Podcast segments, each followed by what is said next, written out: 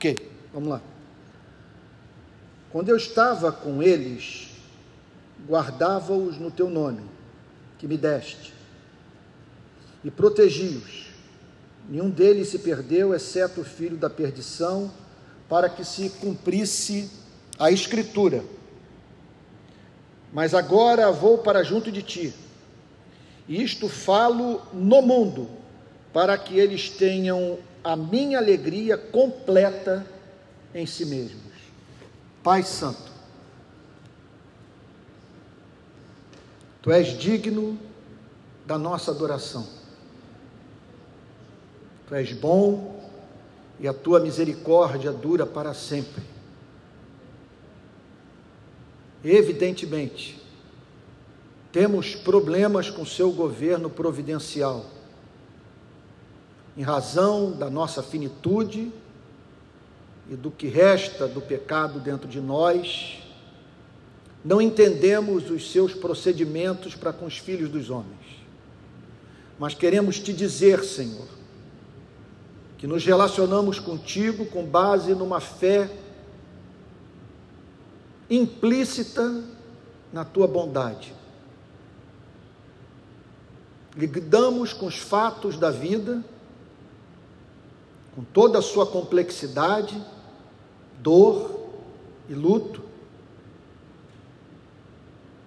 pressupondo que o Senhor é bom e que, e que essa bondade se manifestou no tempo e no espaço, segundo amplo testemunho do Novo Testamento, na vida de nosso Senhor e Salvador Jesus Cristo, e em especial no Calvário.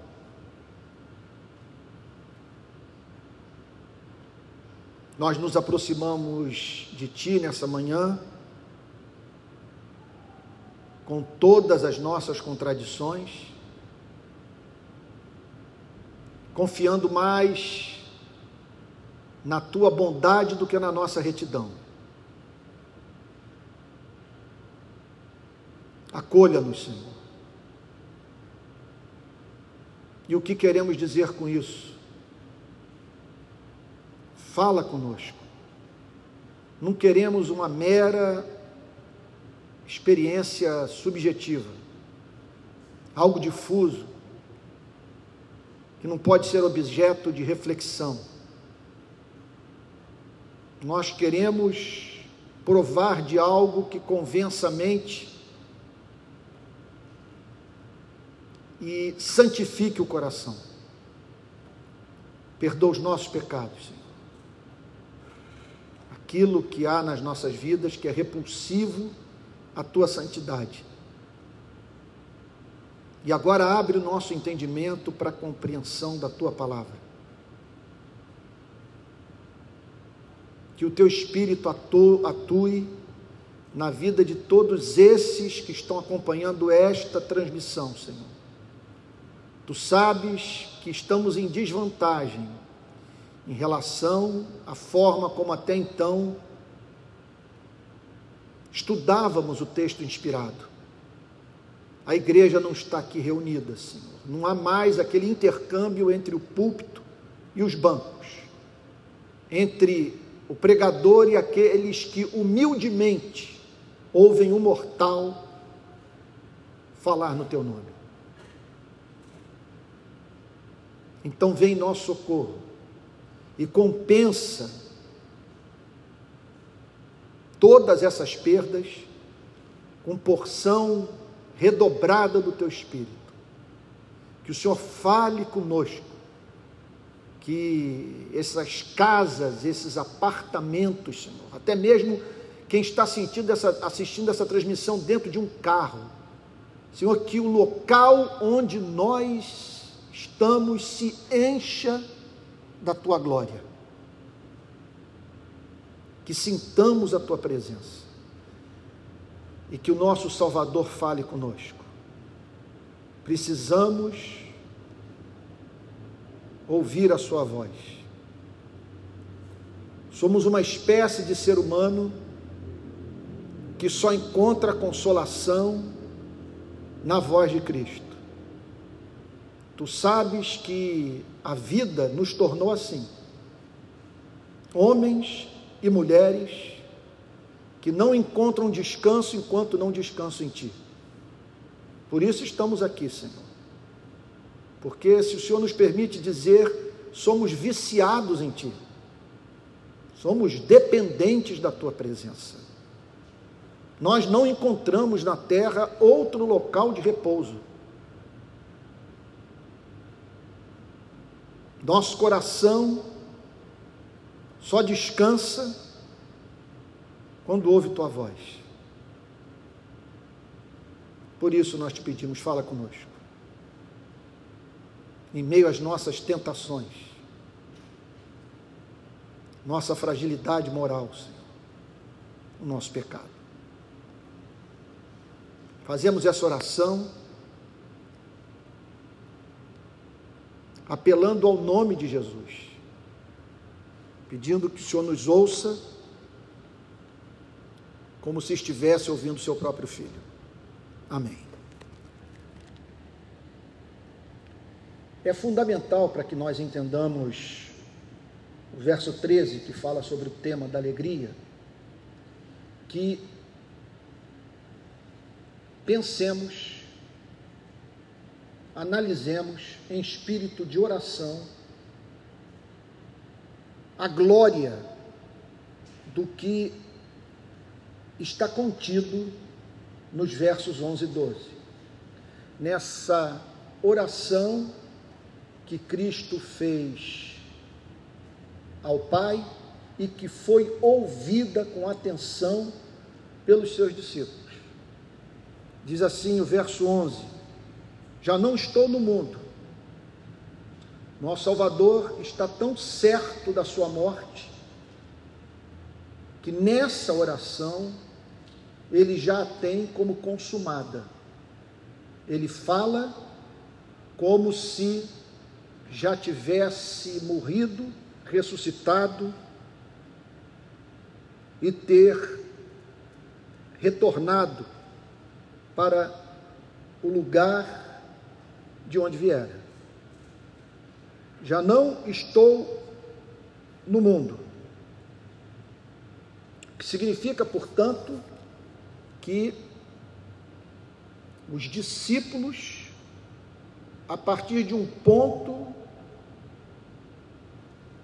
do seu relacionamento com Cristo, ficariam privados da companhia física de Cristo e, consequentemente, deixariam de ouvir a verdade sem intermediários, tal como a verdade havia sido proclamada de modo direto pelo nosso Senhor e Salvador Jesus Cristo. Nisso residem todos os nossos problemas. As disputas político-ideológicas dentro da igreja, os pontos de vista diferentes quanto à interpretação das Sagradas Escrituras, o nosso posicionamento ético face as mudanças na cultura, nós não temos mais o nosso Salvador a comunicar a verdade diretamente a nós. O que nos resta hoje é assistência preciosa do Espírito Santo que ilumina o texto inspirado que consiste no registro feito pelos discípulos de Cristo, das palavras de Cristo, contudo, um auxílio prestado a homens e mulheres sujeitos aos condicionamentos intelectuais, morais do seu tempo. Já não estou no mundo, mas eles continuam no mundo. Então aqui nós estamos diante de um duplo problema. O primeiro, uma igreja que se tornaria privada do acesso à fonte. É certo, e eu não nego isso, que Cristo fala hoje por meio da Sua palavra. Contudo, nós sabemos a nossa tendência a botar na boca de Cristo o que Cristo nunca falou. Por isso, nós precisamos de uma graça toda especial a fim de que, ao falarmos de Cristo, não apresentemos ao mundo um ídolo chamado Jesus Cristo. Com a igreja assim, com a sua teologia, proclamando Cristo, mas paradoxalmente, afastando aqueles que ouvem a sua mensagem do Cristo real. Agora, em conexão a essa dificuldade, só pode ser superada pela graça de Deus, sobre o que eu estou falando, você e eu, de posse das sagradas Escrituras, com todos os nossos interesses pessoais, chegarmos a uma mesma interpretação do texto sagrado. Agora, em conexão a isso, repito, há um outro problema gravíssimo.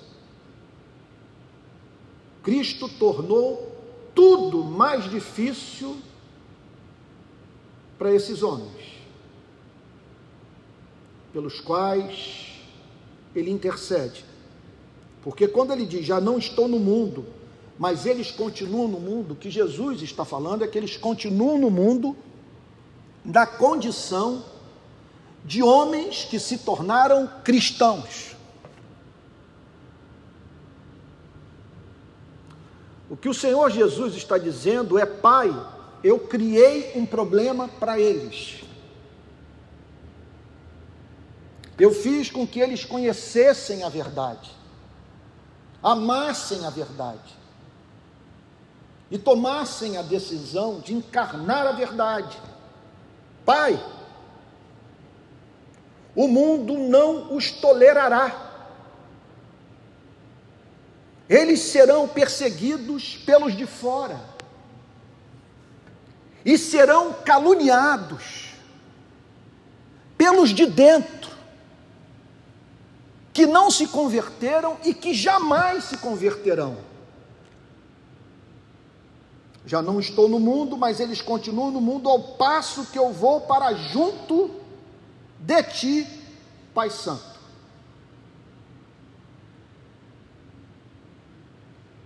É muito glorioso. Porque o que Jesus está dizendo, que nossa esperança haveria de passar a, a, a residir no fato de Jesus Cristo estar assentado à destra do Deus Pai Todo-Poderoso.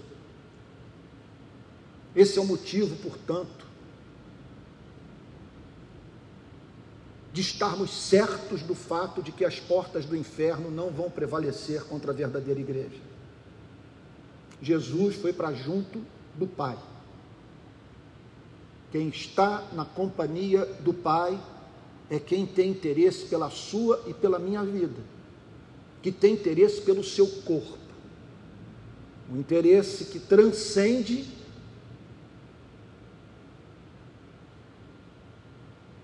a preocupação com o funcionamento das instituições religiosas,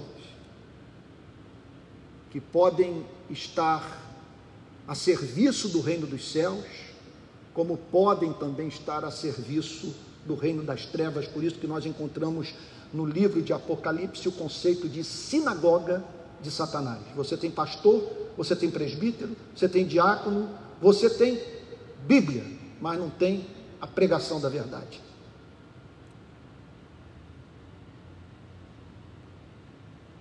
Porque insistirmos no cristianismo, apesar de toda perseguição, calúnia, ódio e até mesmo ameaça de morte. Porque nós fomos tocados por uma ambição, a de acompanhar Jesus Cristo, a fim de estarmos na Sua companhia nesse lugar. Eu vou para junto de Ti. Não tenho a mínima dúvida que o Pai está presente nessa manhã, nesse lugar e aí onde você se encontra. Pois o nosso Deus é Deus imanente na sua criação. É Deus onipresente, ele está com todo o seu ser em todos os lugares do universo. Ora, quando o Senhor Jesus fala de ir para junto do Pai Santo, ele está falando sobre ir para a presença de um ser doce, absolutamente separado de todo mal e cuja glória é manifestada, permita-me dizer, num planeta, num lugar do cosmos, em alguma dimensão, em alguma esfera, seja qual for, concreta, como é concreto o mundo onde nós estamos. E ali, portanto, a majestade do Pai é manifestada na vida de homens e mulheres que perderam a fé. Eles não precisam mais de fé para viver, porque eles estão diante do objeto do seu amor. O que resta agora, como diz o apóstolo Paulo no texto plenamente inspirado de 1 Coríntios, capítulo 13, não há mais esperança, não há mais fé, resta apenas o amor presente no coração daqueles que tudo veem e que receberam do Pai tudo o que esperavam encontrar. Então, essa é a nossa esperança. Por isso nós relativizamos a felicidade nesse mundo. Se necessário for, sofrermos por causa de Cristo, perdermos bens, status, a vida por causa de Cristo,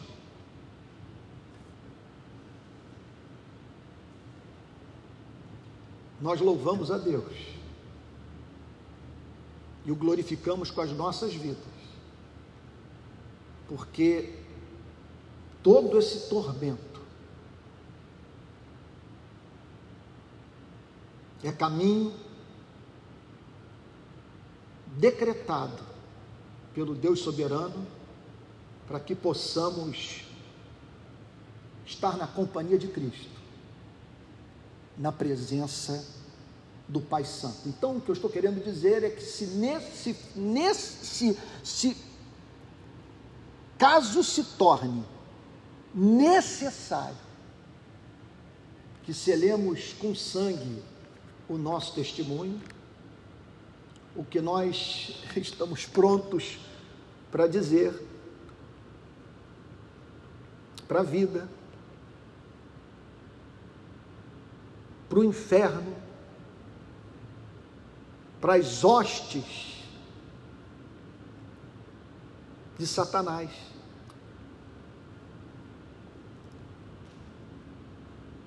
É que não acreditamos no discurso: tudo isto te darei se prostrado me adorares. Nós não confiamos na pessoa que faz a promessa e não apenas isso. Nós não temos interesse pela promessa a promessa não atende às nossas demandas. Nós não queremos ser rei desse planeta. Nós preferimos ser escravos no planeta onde Jesus Cristo habita na presença do Deus Pai, e no qual o Criador é adorado pelos anjos, arcanjos, querubins, e por aqueles que morreram em Cristo, nós preferimos ser servos lá a ser reis nesse planeta de morte, desigualdade e miséria. Não estou no mundo, mas eles continuam no mundo, a passo que eu vou para junto de ti. Pai Santo, guarda-os em teu nome que me deste. Então, qual é o objetivo da oração? Então, entenda, você que está me ouvindo, você que é pastor, professor de escola dominical, líder de grupo pequeno, você que é diácono, você que é presbítero, você que é bispo na sua denominação, entenda o ponto. O grande vetor do funcionamento de uma instituição religiosa cristã é a meta descrita por Cristo nesta passagem. Que os cristãos sejam guardados no nome do Pai. O que significa, portanto, que pelo poder do Pai, em resposta à oração do Filho, nós nos mantenhamos fiéis ao caráter de Deus revelado na pregação de nosso Senhor e Salvador Jesus Cristo. Este é o sentido expresso da oração: guarda-os em teu nome. Agora, preste atenção no ponto, isso é essencial. Guarda-os em teu nome não significa tão somente você subscrever a confissão de Westminster. Você pode subscrever a confissão de Westminster e não valer nada. Ser guardado no nome não significa ser calvinista. Ser guardado do nome significa crer na doutrina revelada e viver em amor. Porque não está sendo guardado no nome do Pai aquele que não vive o que prega. Guarda-os em teu nome que me deste para que eles sejam um assim como nós. Só tem, um, só tem uma forma de nós nos mantermos unidos. É pela graça sermos guardados no nome do Pai, o que significa nós cultuarmos o mesmo Deus.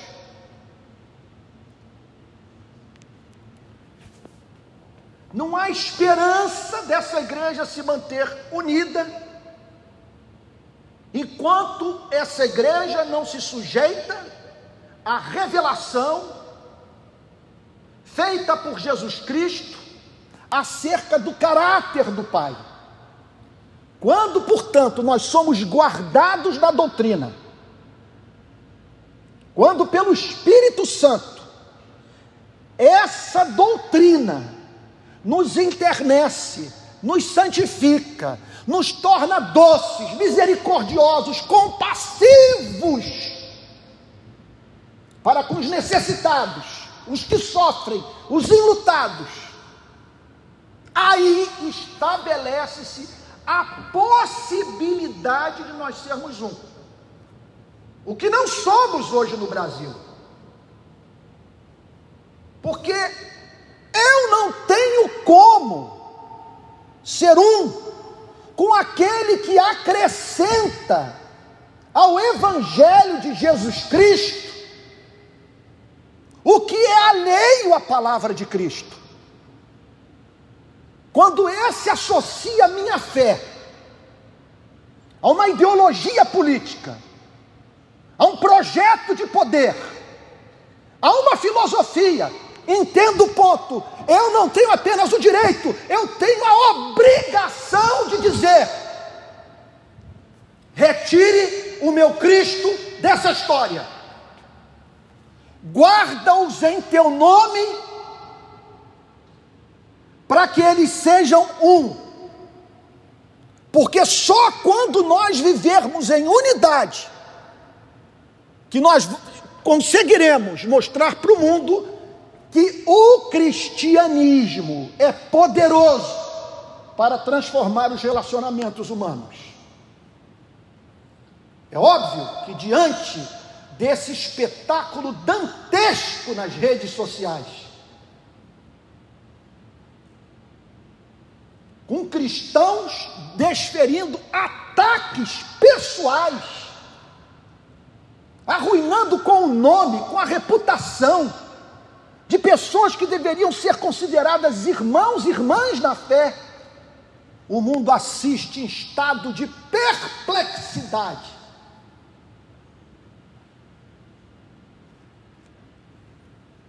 Aquilo que é encontrado do lado de fora da igreja,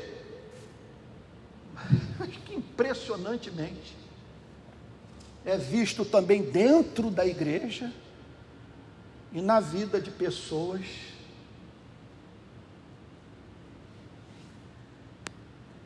Que dizem ser habitação do Espírito do Deus de amor. Você está preocupado com a unidade da igreja?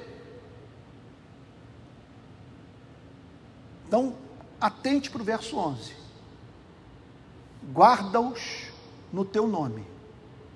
Pai, protege-os no teu nome. Que eles não se apartem da verdadeira doutrina, da revelação, que eles não tenham dúvidas quanto à inspiração da tua palavra. Mas, Senhor,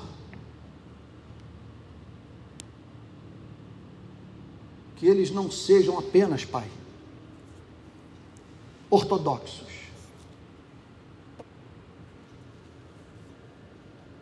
que eles amem ao próximo, amem uns aos outros e amem a Ti.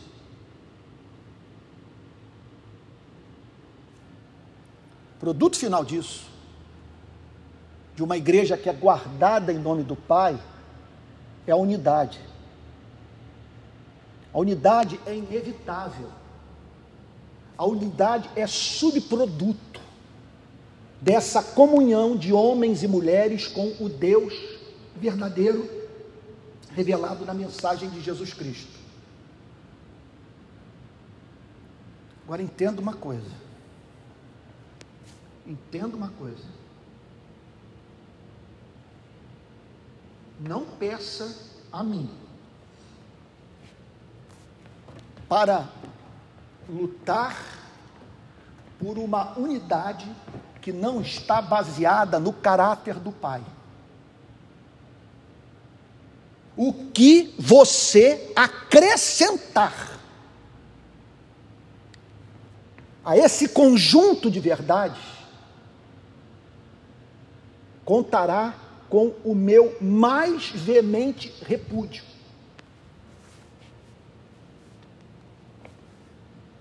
E me, me permita dizer,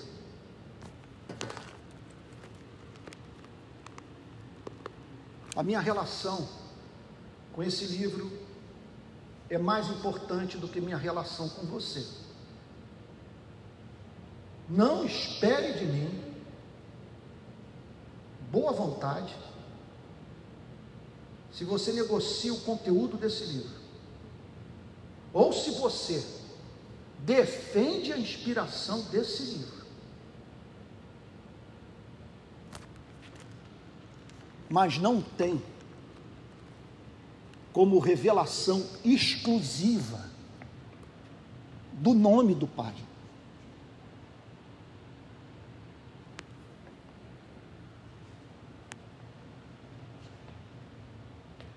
Não espere da minha parte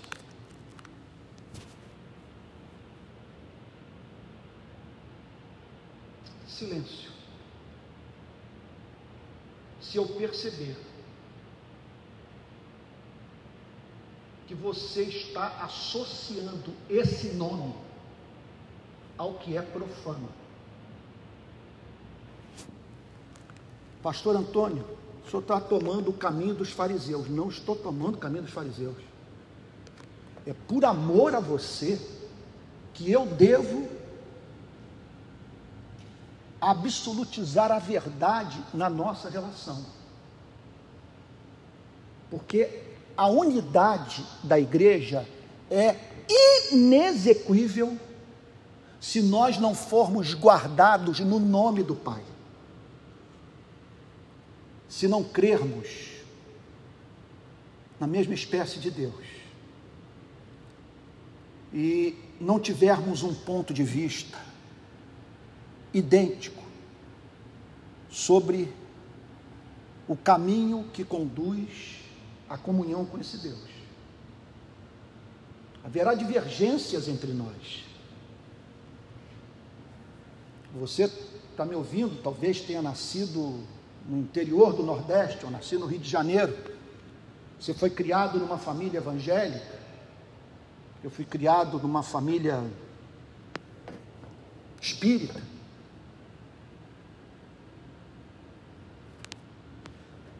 Nascemos em anos diferentes. Chegamos à fé com uma matéria-prima também diferente. Nossa hereditariedade, as experiências que vivenciamos na primeira infância.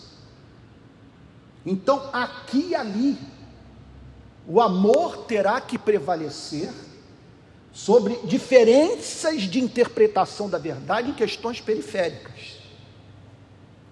Mas quanto ao essencial, o ser, os atributos de Deus, revelação que Deus fez de si mesmo através de Jesus Cristo, não há espaço para um ecumenismo que, em nome da verdade, que, em nome do amor, negocia a verdade. Verso 12: Quando eu estava com eles,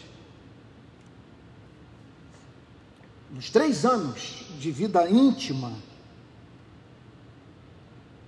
com os meus discípulos, eu guardava-os no teu nome, no nome que me deste. Eu chego aqui, ao final da minha vida, apresentando a ti onze homens transformados, com a verdade governando suas mentes e corações, unidos e em vias de estarem dispostos a dar a vida por mim. É bem verdade que todos eles, dentro de poucas horas, haveriam de trair Jesus e deixá-lo sozinho nas mãos dos policiais que trabalhavam para os sacerdotes e que haveriam de, por sua vez, entregar o nosso Salvador para Pôncio Pilatos e os seus soldados. Contudo, Cristo estava certo de um fato, que aquelas imperfeições não depunham contra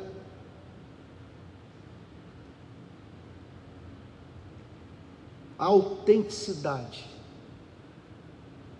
da obra da graça divina na vida daqueles onze homens, pois eles haveriam de se arrepender,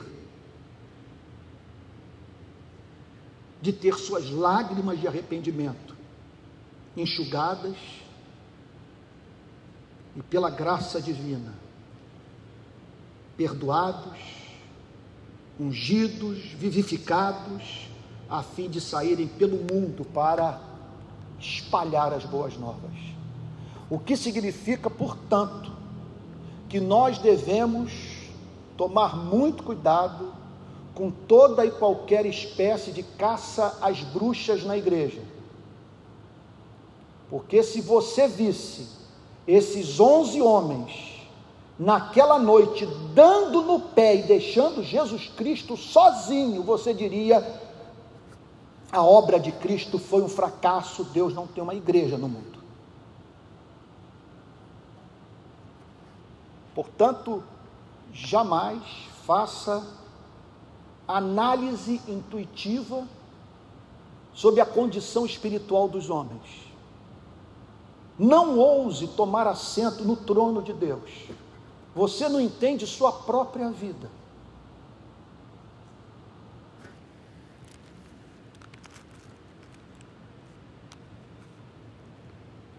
Suas paixões, suas taras, seu comportamento infantil. Como que você ousa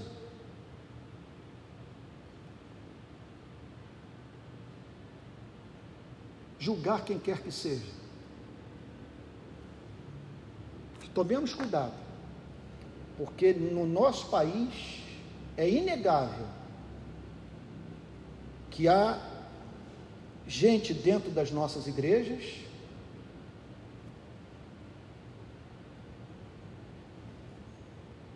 que negou a fé nos seus aspectos mais basilares. E não podemos ter comunhão com ela, com, com, com, com quem nega a verdade. amor nisso. Porque esse amor pode levar ao arrependimento e pode preservar os mais fracos.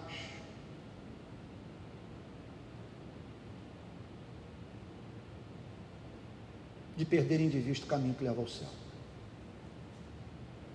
Agora, por outro lado, há entre nós cristãos verdadeiros que, contudo, pararam onde começaram. Meninos e meninas na fé, mas meninos e meninas na fé, estão na fé, nasceram de novo, precisam de Bíblia, precisam de instrução, precisam de mestres que lhes fale com doçura, com paciência, com clareza e, acima de tudo, a partir de um bom testemunho de caráter. Quando estava com eles, guardava-os no teu nome que me deste. Protegi-os, nenhum deles se perdeu, exceto o filho da perdição, para que se cumprisse a Escritura. Vamos agora ao verso de, de hoje. Eu fiz essa recapitulação dos últimos dois cultos, a fim de nos prepararmos para a compreensão do verso 13, que é um verso central para a nossa saúde psicológica, porque ele fala sobre o tema da alegria. Qual a meta do divã? Eu diria que uma boa terapia é aquela que nos faz conhecer a nós mesmos, a fim de que, emancipados da sombra que nos acompanha, dos nossos traumas, dos nossos complexos, possamos emergir para viver em amor, em santidade e na alegria do Espírito Santo. Mas agora vou para junto de ti. Então aqui nós estamos perante o zelo de Cristo. Era chegada a hora do nosso Senhor e Salvador Jesus Cristo deixar os onze a partir daquele dia, daquela sexta-feira, eles não manteriam mais contato físico com Cristo, exceto durante alguns poucos dias após a sua ressurreição, antes da sua ascensão aos céus. Então Cristo está preocupado, mas agora vou para junto de ti. Eles não terão a minha companhia física, não ouvirão a minha pregação sem intermediários e a partir da pregação deles, outros se converterão. Gente que não me conheceu. Essa é a preocupação de Cristo. Como manter essa gente unida, guardada no nome do Pai? É algo profundamente complexo. E observe, tudo orgânico. Você aqui não tem diretrizes para a formação de algo como a Convenção Batista Brasileira ou a Igreja Presbiteriana do Brasil. Simplesmente ele revelou o caráter do Pai e convidou os seus discípulos a, com base no caráter do Pai, saírem pelo mundo amando. Alguns poucos anos após, os discípulos entendem que essa igreja precisava de em alguma instituição, em alguma extensão se institucionalizar, mas mesmo assim, inspirados naquele projeto orgânico, o que eles delineiam é muito pouco. A igreja tem que pregar a palavra, tem que cuidar dos pobres, ministrar o sacramento do batismo e da ceia do Senhor. Deve haver presbíteros na igreja, oficiais que zelem pela doutrina, pelo bem-estar espiritual do povo, diáconos que cuidem dos despossuídos e o que mais? Me mostre um, um, um, supremo concílio da igreja presbiteriana no Novo Testamento. São desdobramentos condicionados pela história, pela cultura, que podem prestar um serviço durante uma fase da vida da igreja, mas que devem passar pelo constante escrutínio do Novo Testamento, a fim de que o vinho novo não seja posto em odres velhos. Mas agora vou para junto de ti.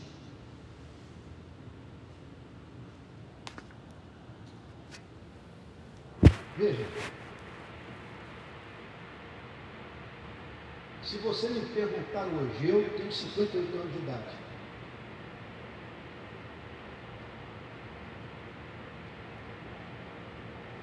Se você me perguntasse, Antônio, em 58 anos de vida, onde você encontrou a felicidade? Onde você viu a felicidade?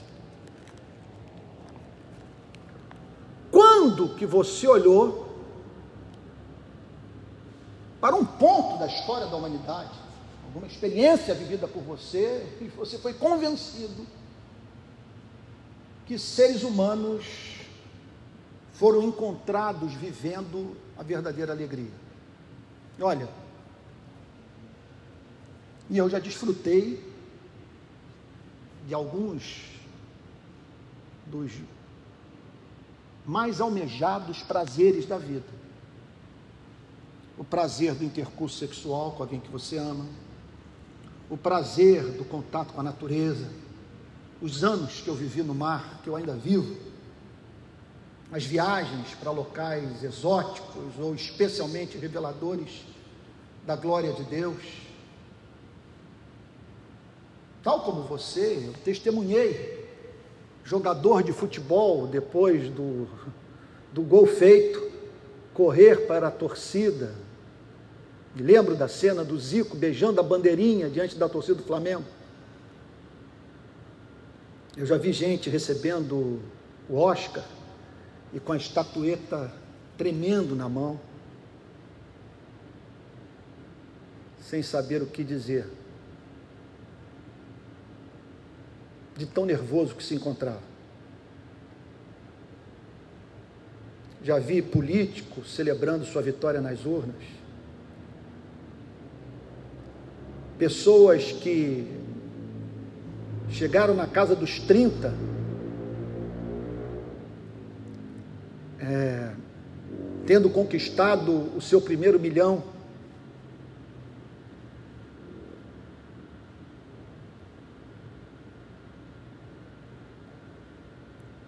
Você me permita dizer uma coisa.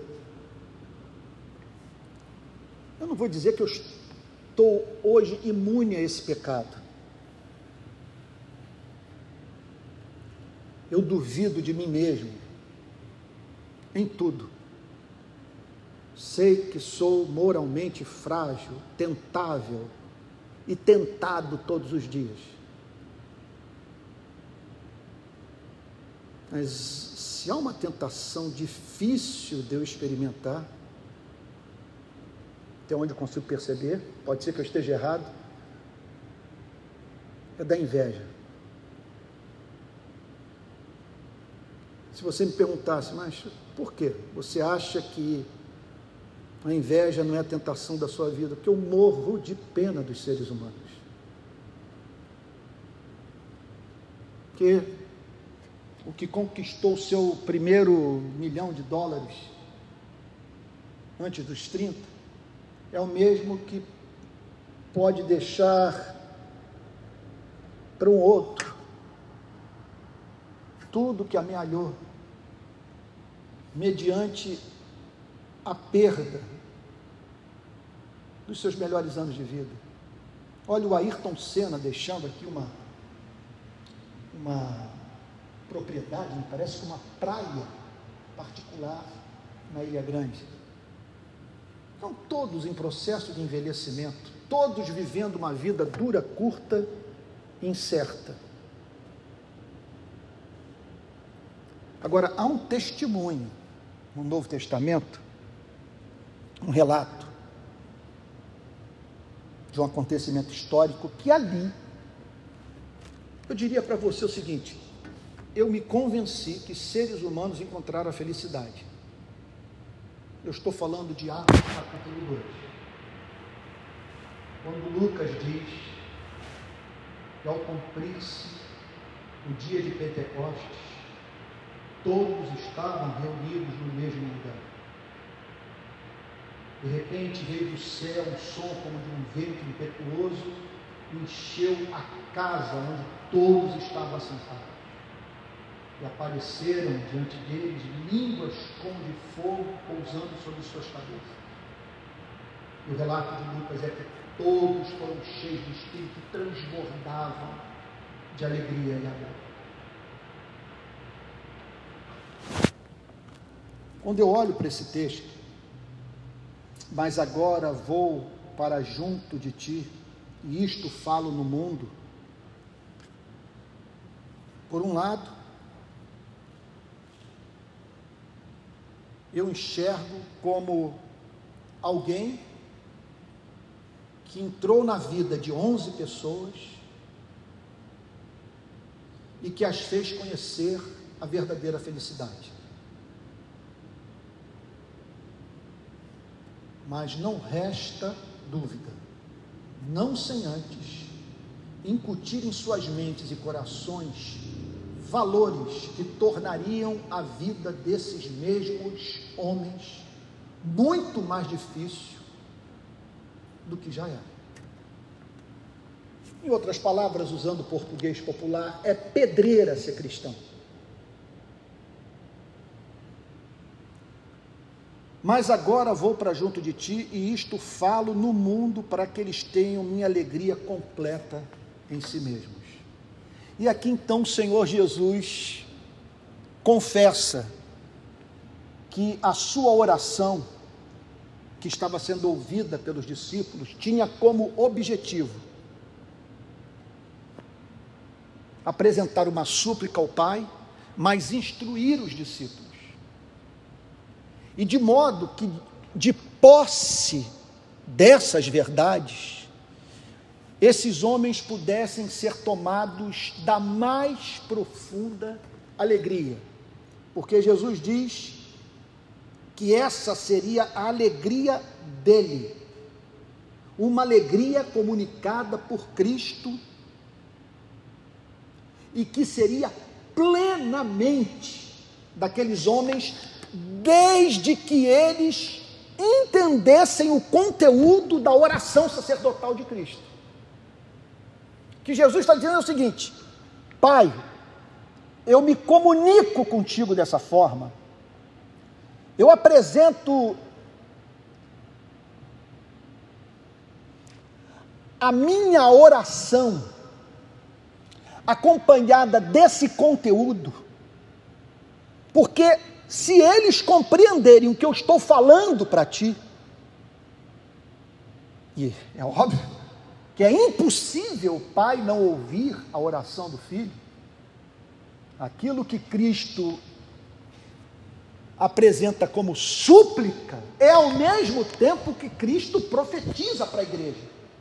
Para o pai, ele está apresentando um pedido. Para os discípulos, ele está apresentando um sonho, uma certeza, uma promessa. E o que Jesus então está dizendo, se eles entenderem que não vão ficar sós, que o teu cuidado providencial os fará ser guardados no seu nome. E que o Senhor sempre terá uma igreja na terra. E que dentro dessas instituições religiosas que surgirão, serão encontrados uns poucos que viverão a experiência do verdadeiro amor. Se eles entenderem que apesar de todos os problemas, de todas as perseguições, perdas que sofrerão. Nenhum fiapo de cabelo da sua cabeça cairá, sem a permissão do Pai, Pai, eles serão tomados da sua alegria. Agora veja só, há a alegria, preste atenção no que eu vou lhe dizer, e aqui eu vou concluir a minha mensagem. A alegria que é oferecida pelo império das trevas essa alegria que é oferecida pelo império das trevas, ela condiciona as culturas de todos os países, ainda que essas culturas sejam marcadas por uma forte presença de um agnosticismo, de um ceticismo, ainda que sejam culturas profundamente seculares mas em todas elas você encontrará esse elemento de idolatria. Os seres humanos curvados diante de algo, de alguém, que lhes diz: Tudo isto te darei se prostrado me adorares. Então há esse tipo de alegria. É você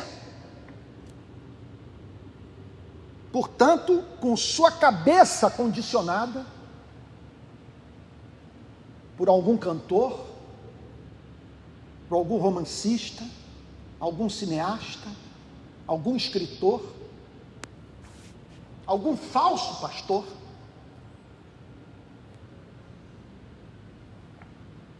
Aceitar o script. Esse é o meu conceito de felicidade. E você acredita naquilo.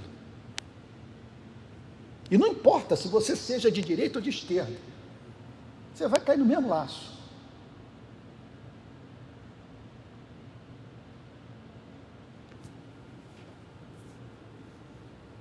Esses dias eu estava lendo Nietzsche. Eu estou lendo Assim Falou Zaratustra e acabei de ler uma biografia de um homem que eu diria que definiu a cultura do século XX e do século XXI.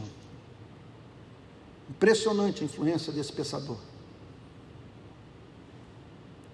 Um dos mais ácidos adversários da fé cristã.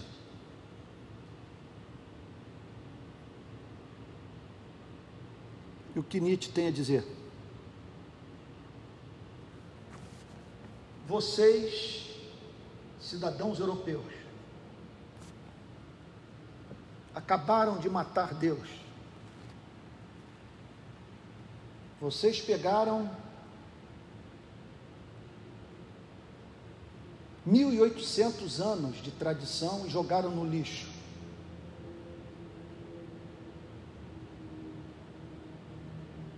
Quer dizer, vocês apresentaram um universo desprovido de encanto. Um universo em desencanto. Não há céu, não há oração, não há perdão de pecados,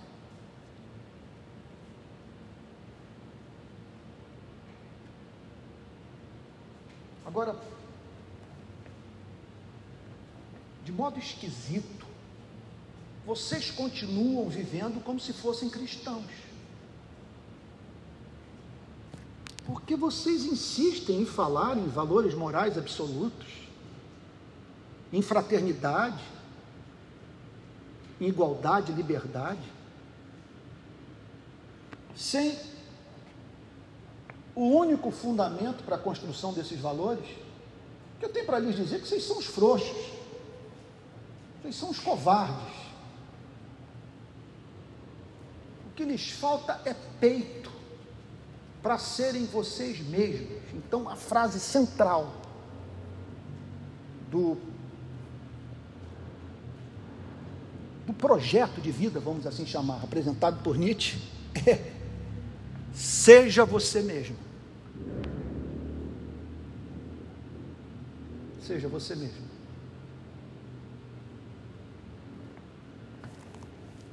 Tem gente que acredita nisso.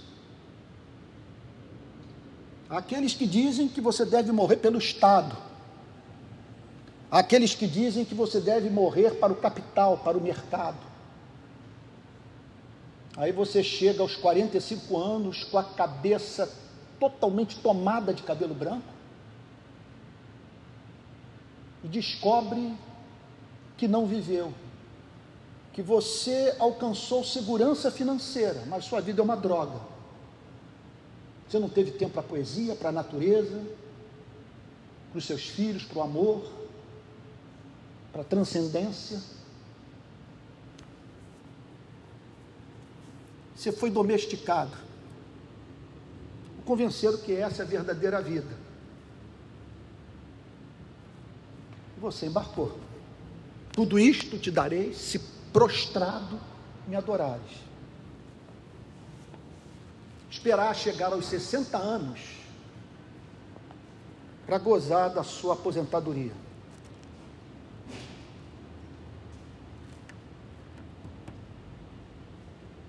Bom, mas existe a alegria de Cristo. Então, essa é uma espécie de alegria que Cristo promete para os seus discípulos. O que, que é alegria? Alegria é o ser humano de posse da verdade.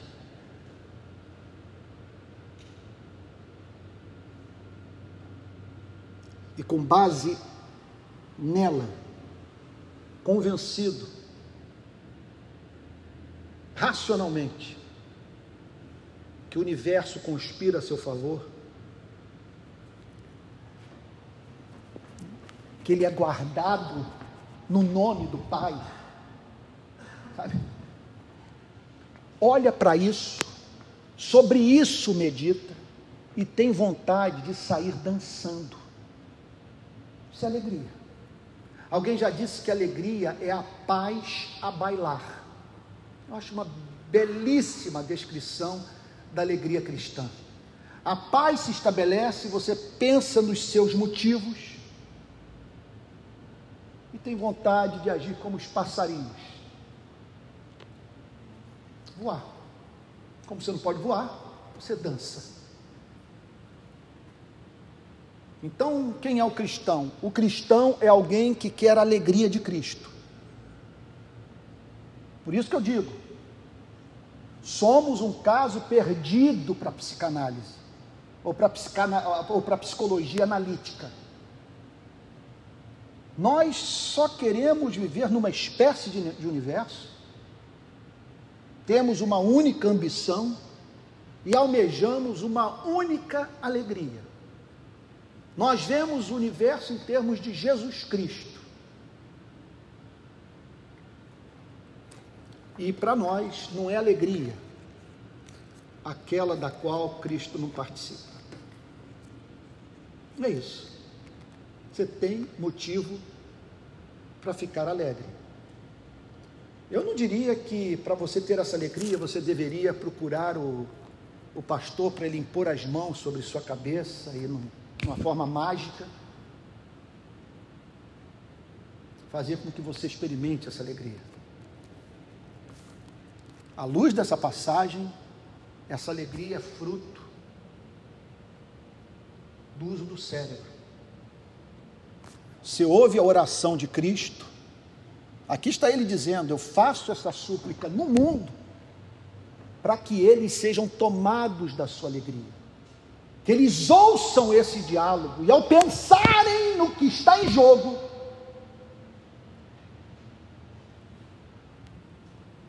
que apesar de todo o sofrimento que enfrentarão por causa da minha palavra, que eles sejam encontrados até mesmo meia-noite na prisão, entoando louvores ao teu nome. Amém. Que Deus o abençoe. Vamos ter um momento de oração.